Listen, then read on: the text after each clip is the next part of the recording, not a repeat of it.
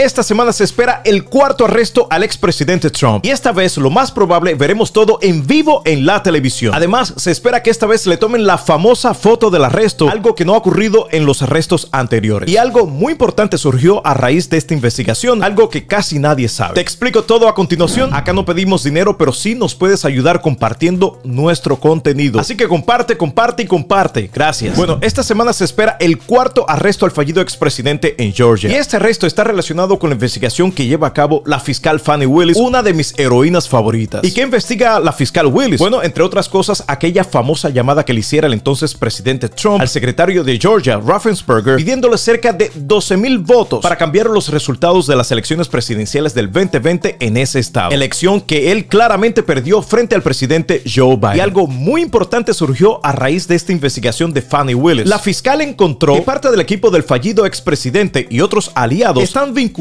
con una violación de las máquinas de votación en el condado de Coffee, ahí mismo en Georgia. Y esto es 100% verídico porque no sé si recuerdan, pero el año pasado un exfuncionario de Trump le dijo al comité del Congreso que investigaba la insurrección del 6 de enero que varios miembros del equipo de Trump habían discutido planes para acceder a máquinas de votación en el estado de Georgia. Es evidente que el fallido expresidente y su equipo planearon todos estos crímenes. Por esta razón, esta semana no solamente arrestarán al fallido expresidente, sino a una docena de co-conspiradores de Trump. Toda esta gente formó parte de esta organización mafiosa y criminal que buscaba la subversión electoral del 2020. En otras palabras, Trump y su equipo querían destruir la democracia de los Estados Unidos. Amigas y amigos, prepárense porque esta vez sí veremos el arresto en televisión del fallido expresidente, además de la famosa foto del arresto. Esto se pone cada vez mejor, así que seguiremos reportando.